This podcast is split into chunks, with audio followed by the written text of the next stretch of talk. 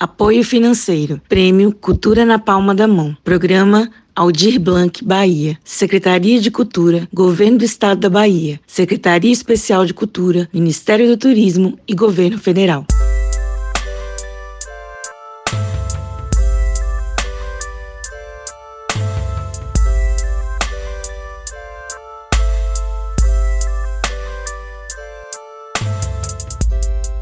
Desenvolvemos este projeto pensando no protagonismo feminino no cenário cultural e artístico do Vale do São Francisco, dando visibilidade ao trabalho desenvolvido por mulheres e LGBTQIA+, do Vale do São Francisco. Mulheres sertanejas, destemidas, percursoras e arretadas que, com muita determinação e coragem, seguem construindo o cenário cultural da nossa região, em todos os setores das linguagens artísticas, desde a literatura, a música, artes plásticas, produção cultural, até as guardiãs da história e mitologia local.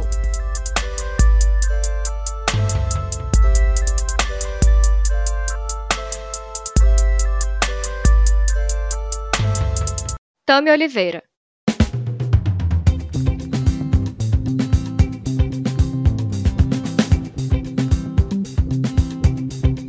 juazeirense afro-nordestina. 29 anos, atriz, artista, cientista social, produtora audiovisual, transista e influencer sobre cultura negra e afro-brasileira. Multitalentosa, Tami Oliveira atua em diferentes âmbitos das linguagens artísticas, sempre evidenciando suas raízes e suas origens, praticando a ancestralidade que precisou exercitar para compreender sua vivência. Em suas próprias palavras, uma mulher negra e nordestina ocupando todos os espaços possíveis.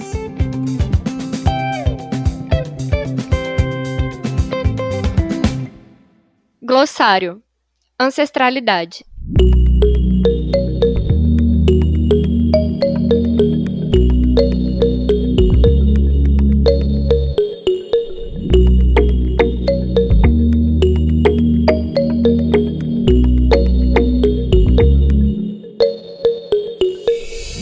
particularidade ou estado do que é ancestral, que se refere aos antepassados ou antecessores, o que se recebeu das gerações anteriores. Hereditariedade. Fonte: disse.com.br.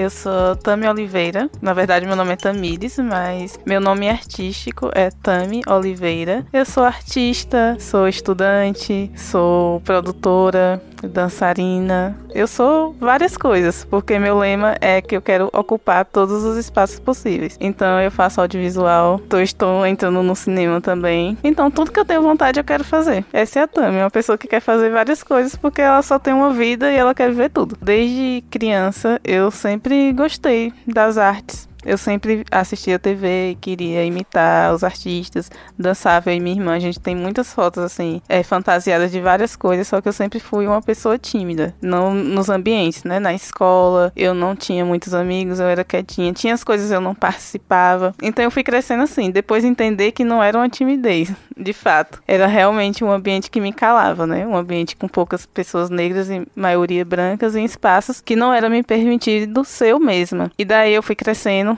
eu morava em Salvador, vim morar em Juazeiro. E aqui em 2018, foi onde tudo começou, eu entrei para o Teatro Negro.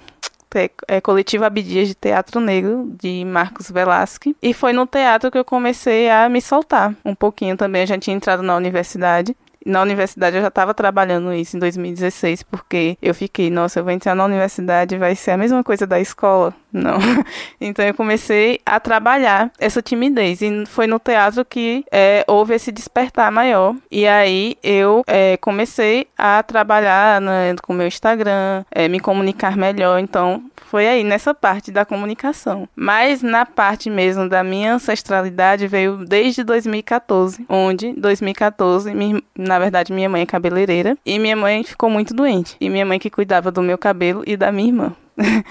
E aí ela ficou muito doente, muito doente, a gente achando que ela ia realmente morrer. Eu e minha irmã, ó a nossa preocupação. então, se nossa mãe morrer, que vai ser do nosso cabelo? Porque ela que alisava e escovava nosso cabelo. Aí a gente falou, é, é hora da gente não fazer mais isso, porque a gente provavelmente não vai ter mais nossa mãe para fazer. E aí a gente começou a nossa transição. Foi com esse pensamento mesmo, de que a gente ia perder nossa mãe ela não ia mais cuidar do nosso cabelo. E a gente começou a transição e começamos a usar turbantes na rua. Aqui em Juazeiro as pessoas olhavam e falavam, nossa, que interessante. E a gente teve a ideia, vamos começar a fazer oficinas. E nessas oficinas a gente falava sobre transição capilar, porque estávamos passando, e sobre histórias do turbante que a gente também estava conhecendo ainda e buscando. Então foi aí que começou, a gente criou um todo enrolada, que era uma página minha dela em YouTube, e começamos a falar sobre isso. E aí eu fui e todas essas experiências e vivências eu fui levando para mim para o meio acadêmico na universidade, para o teatro. Então eu fui me reconectando com essas pautas dentro da universidade. Tem o professor Newton, já trabalha é, a questão da negritude muito forte e eu fui me chegando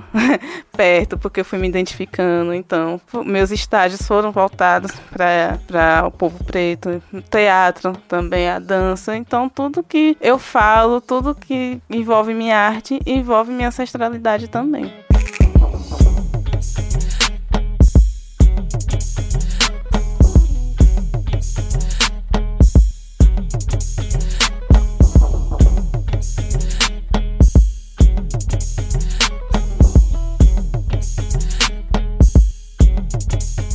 Os povos africanos, antes de serem sequestrados e traficados para as colônias americanas, carregavam em suas cabeças um símbolo cultural que extrapola a imagem estética o cabelo. O Black Power tornou-se um símbolo de resistência e rebeldia entre os militantes negros, porque representa a ruptura com o etnocentrismo estético e o embranquecimento étnico, além de resgatar a ancestralidade dos costumes dos primeiros africanos trazidos para as Américas. O corte, o aspecto e o formato dos penteados em cabelos crespos remetia a simbologias culturais, representava a origem, religião, etnia e até status social. Não tratava-se apenas de beleza e estética, mas também de uma imagética simbólica. Buscavam minar qualquer tipo de pertencimento étnico e identificação que eles pudessem ter uns com os outros a partir do cabelo, explica a socióloga Anita Pequeno Soares, pesquisadora de relação entre o cabelo e negritude na Universidade Federal de Pernambuco.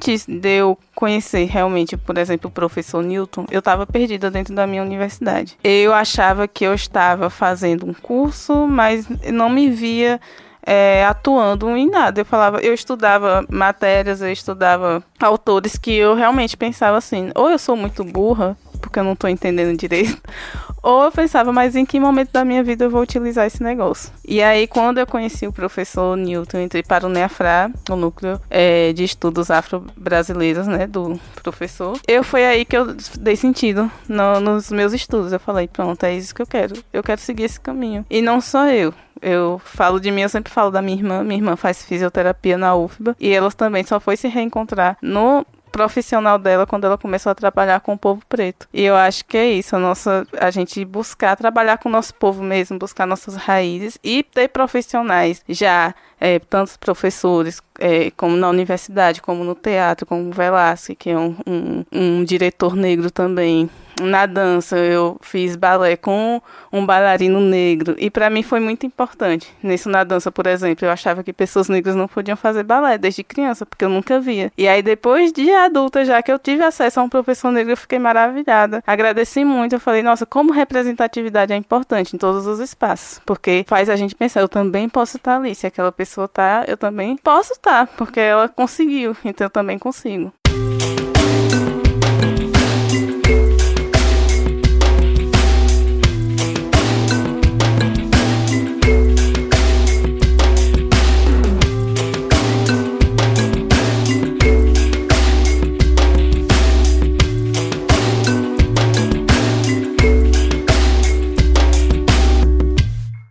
A exclusão e discriminação contra pessoas negras está em vários aspectos da sociedade brasileira, atrelado a pequenas sutilezas do nosso cotidiano. Tudo que remete ao imagético da identidade negra é inferiorizado, ridicularizado e até criminalizado. Atualmente, percebemos que os negros não são excluídos de fato dos ambientes de produção audiovisual e artística, mas sim marginalizados. Ocupam cargos de menor prestígio e relevância, afastados dos espaços de poder e tomada de decisão. A indústria cinematográfica resguarda ao negro o espaço que brancos criam para eles. Nos filmes brasileiros de 2016, as mulheres representam 40% do elenco, já os negros apenas 13,3%. Em 75,3% dos longas nacionais, os negros são, no máximo, 20% do elenco.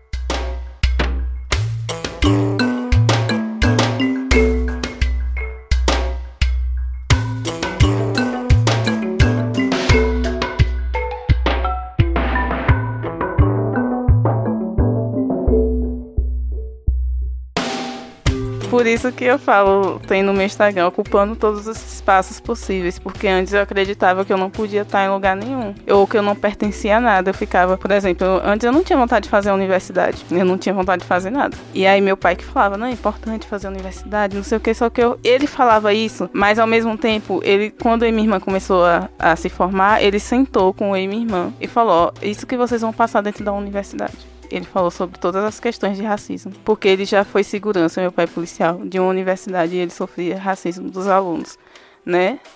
É, dos alunos brancos dessa universidade, que chamavam ele de várias coisas. E ele falou pra gente, ele achava a universidade horrível, mas ele achava que era importante pra gente. Ele falava, ah, isso é horrível, só tem burguês e não sei o que. Meu pai tinha essa consciência. E a gente falava, ah, não. Eu, aqui em Juazeiro, na Univasf, nunca passei por nenhuma situação no curso de Ciências Sociais. Porém, minha irmã, lá na UFBA, no curso de Fisioterapia, já. Então ela realmente viu a realidade do que meu pai falava dentro da universidade. Dentro da universidade mesmo eu só fiquei ali no, na, com a galera das ciências sociais, com os professores, que eu me sentia acolhida. Porque eu já pensei, eu já tô aqui, num lugar que assim, eu já tava querendo desistir, inclusive, quando eu entrei pro NEAFRA em 2018, acho eu já estava querendo desistir da universidade, porque eu queria trabalhar, mas não dava para trabalhar, estudar, muito complicado. E eu falei, nossa, se eu. E eu não estava vendo um futuro mesmo do, do meu curso. E aí, só que aí eu descobri que as ciências sociais, eu,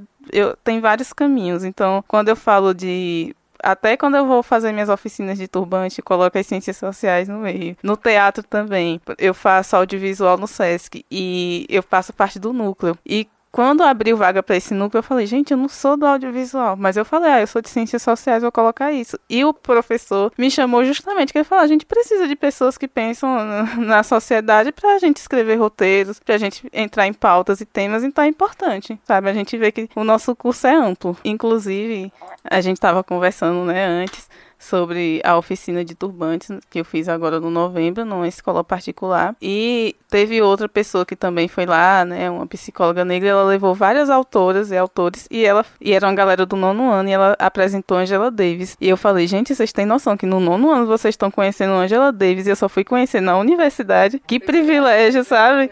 É, que até então, e eu ainda falei, e, e mesmo na universidade tem gente que eu ainda não conheço e que é um apagamento isso, sabe? A gente não conhece os nossos autores, não conhece as pessoas que falam da nossa história, a gente conhece pessoas que falam da nossa história de um jeito muito diferente.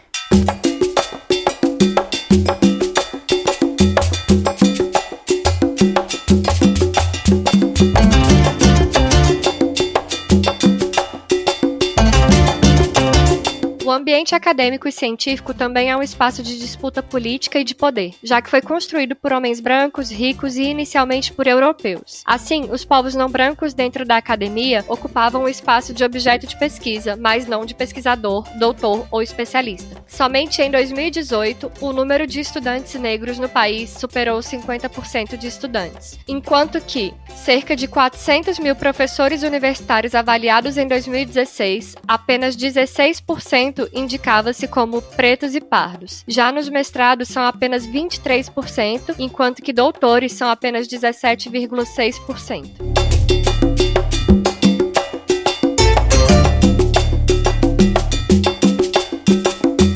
No teatro, por exemplo, a gente tem em 2018 o Velasquez fez o Coletivo Abidias de Teatro Negro, com esse nome, Coletivo Abidias de Teatro Negro. Porém, todo qualquer pessoa podia é, fazer parte. Aconteceu que lá, só que o lema do coletivo Abdias de Teatro Negro é que o, o protagonismo sempre serão dos autores, dos atores negros. Porque em outros espaços já tem vários outros tipos. E tinha uma galera branca que entrou que não aceitava isso de jeito nenhum. Como é que você tá no coletivo de teatro negro e você não entende isso, né? E acabou que virou polêmica é, o meu diretor pensou em até mudar o nome, porque ele ficou assim. Foi muita polêmica em cima disso, só que a gente resistiu.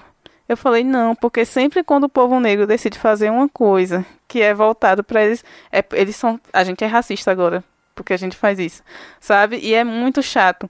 Então, é, foi importante, porque eu estar nessa construção dessa luta. Importante também para mim é ser protagonista da minha história, porque eu nunca tinha sido antes disso, né? Eu sempre fui, como eu falei, uma pessoa tímida que ficava atrás e agora eu estava na frente, no palco, é, falando sobre minha história. E nisso, com o coletivo Abdias, surgiu o coletivo Dandaras, que é com eu, Ruth e Paula, que são três atrizes negras, e a gente começou a fazer poesias, é, se apresentar nos espaços também como mulheres negras.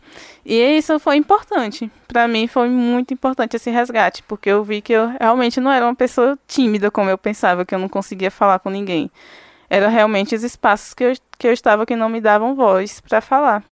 Segundo pesquisa da Ancine, analisada em matéria do Correio Brasiliense, dos 142 filmes estudados entre 2016 e 2018, homens brancos representam 75,4% dos diretores e 59,9% dos roteiristas, enquanto mulheres negras não aparecem nessas categorias, demonstrando uma disparidade de gênero e raça. Nossa, eu acho muito importante.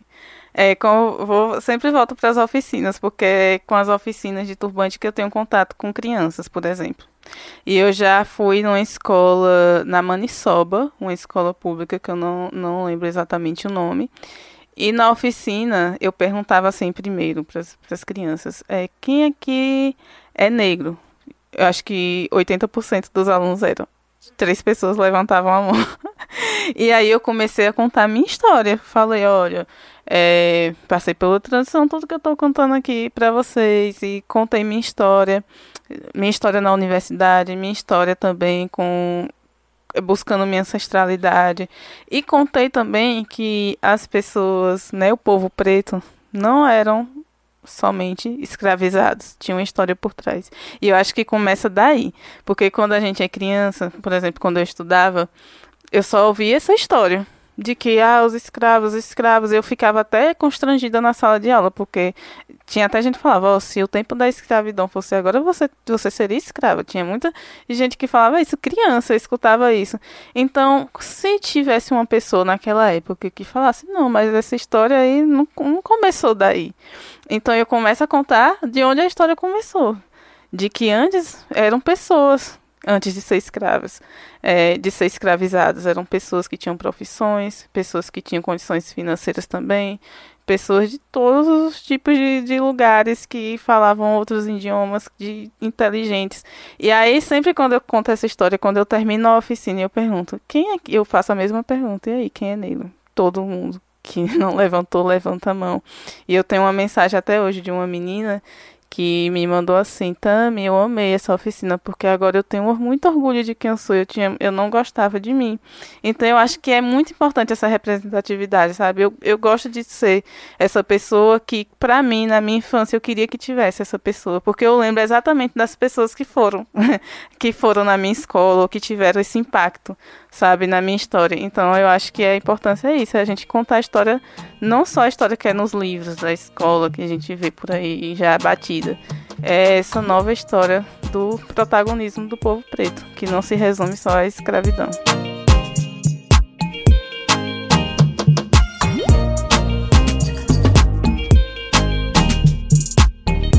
Em 1965, a TV Tupi levou ao ar a primeira novela brasileira com um par romântico interracial em sua trama principal. A Cor da Sua Pele era o nome, estrelada pelo branco Leonardo Vilar e pela negra Yolanda Braga.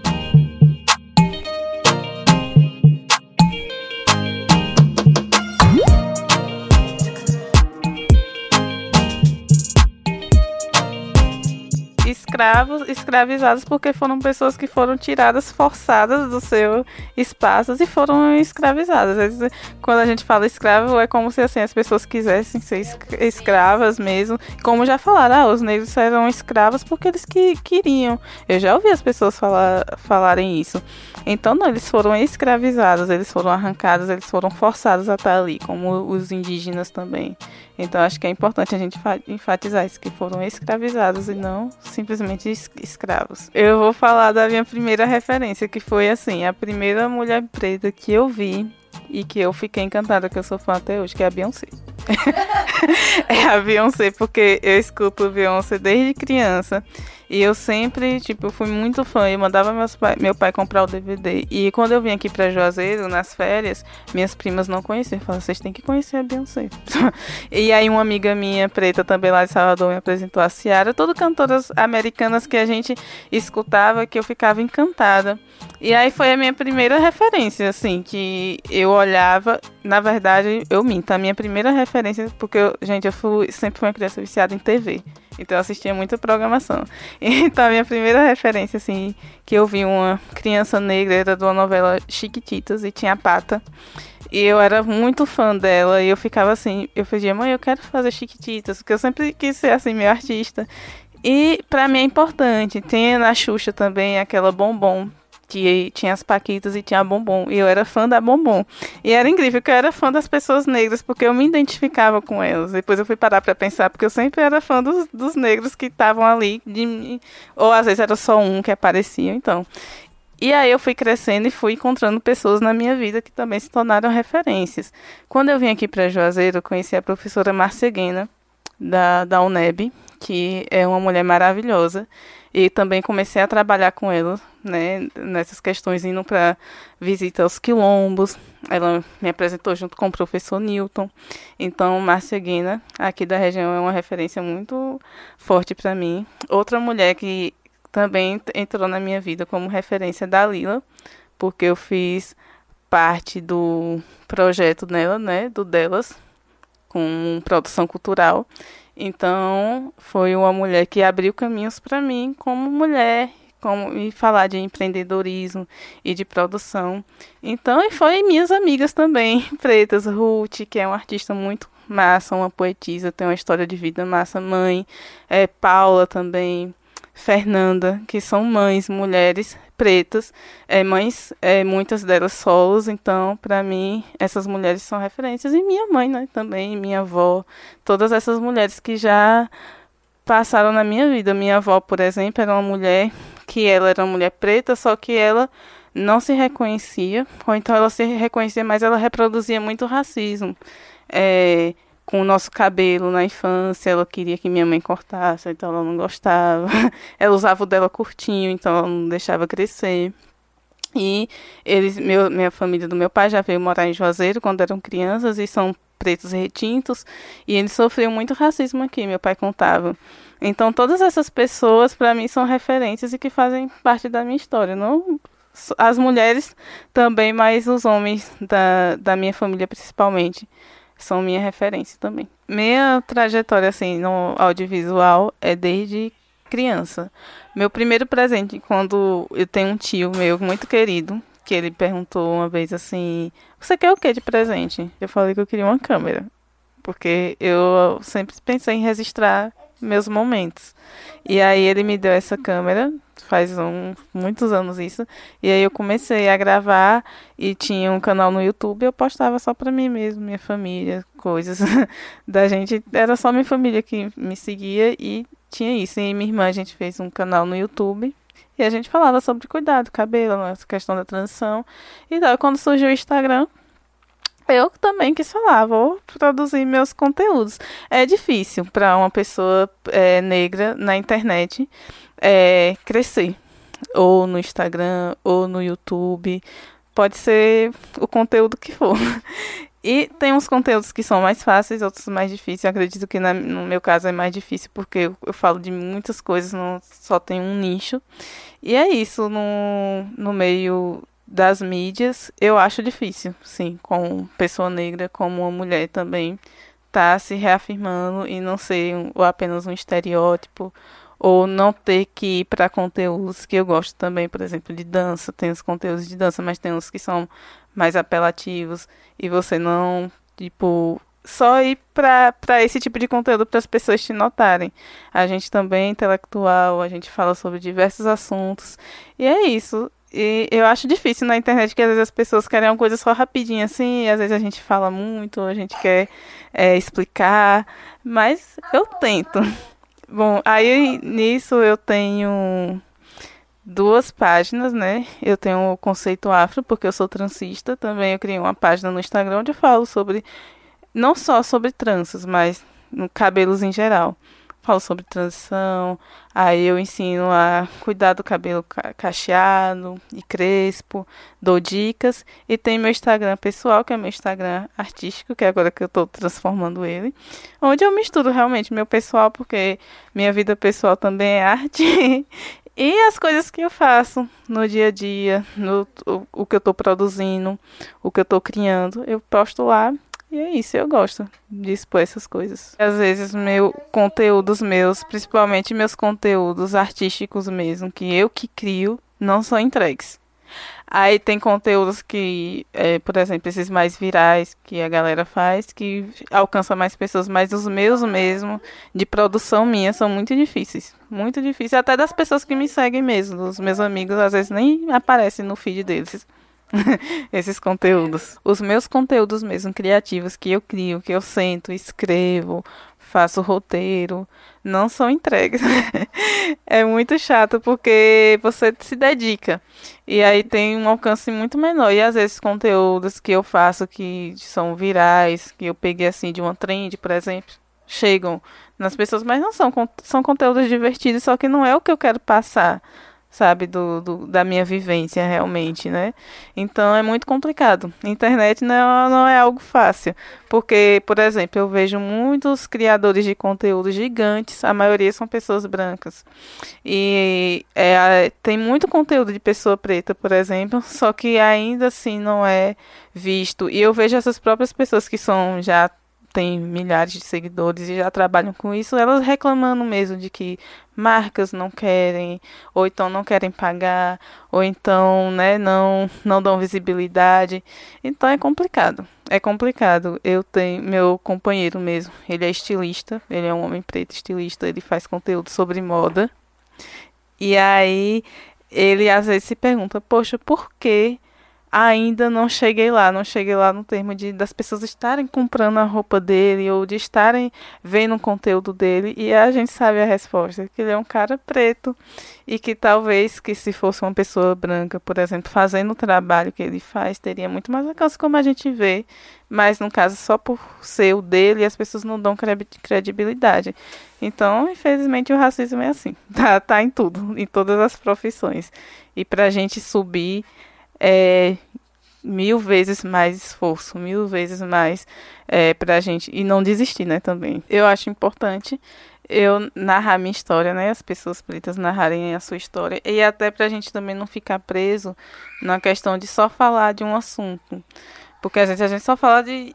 As pessoas acham que as pessoas pretas só falam de racismo. A gente fala de tudo, como agora a gente já conversou sobre diversos assuntos. Óbvio que, por exemplo, para uma pessoa negra, a questão raça sempre vai estar tá no assunto. Porque, é, infelizmente, é o que as pessoas veem primeiro, assim. e é o que a gente é julgado como. Então, não tem como apagar isso das, das nossas falas e das, das nossas vivências.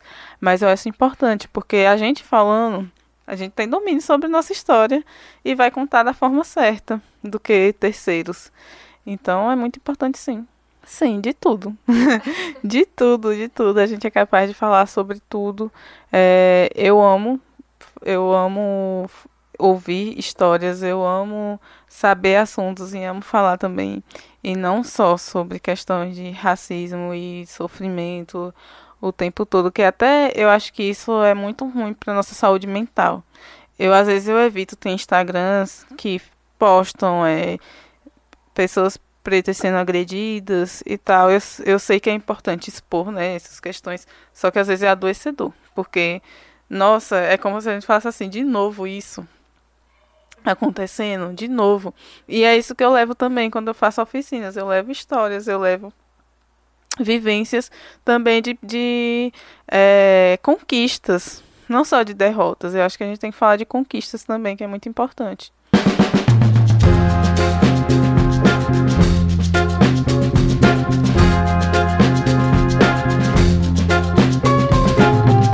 Em dados divulgados pela agência Lupa em 2019, apenas 1,30% dos diretores indicados ao Grande Prêmio de Cinema Brasileiro eram pretos. Os dados também mostram que, mesmo entre os júris, há grande disparidade, com 45,99% de homens brancos e apenas 4,41% de homens pretos e 4,41% de mulheres pretas.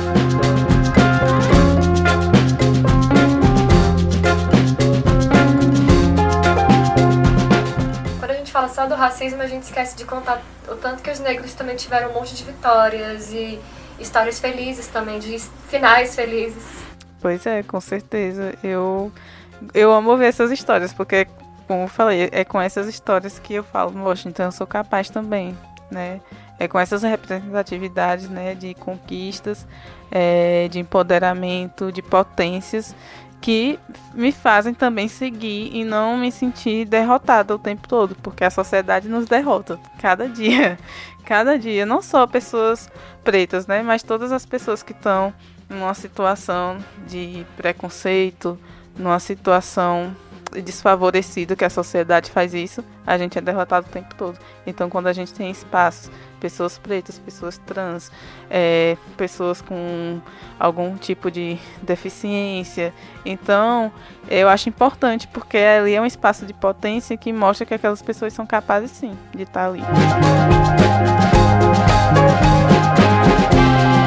Os homens brancos permanecem como aqueles com muito espaço no cenário. Eles são maioria entre os diretores, que é 75,4%, produtores, que é 59,9%, e também nos elencos, enquanto que as mulheres negras ficam de fora das diversas categorias. Elas não aparecem nem como diretoras e nem mesmo como roteiristas. Só figuram a lista de produção executiva ao lado de mulheres brancas ou equipes mistas, equivalendo ao percentual de 1 e 3%, respectivamente.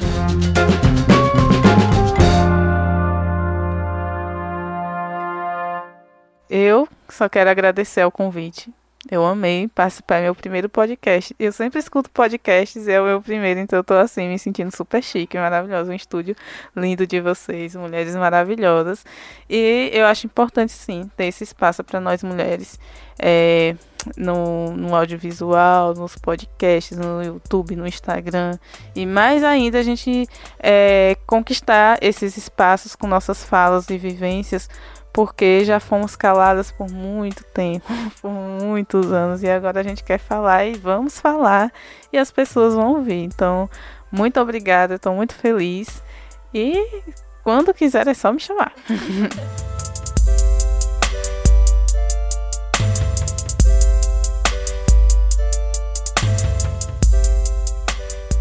Desejamos que o Protagonistas do Vale seja para vocês, nossos ouvintes, uma fonte de referência e inspiração no tocante à produção artística e cultural.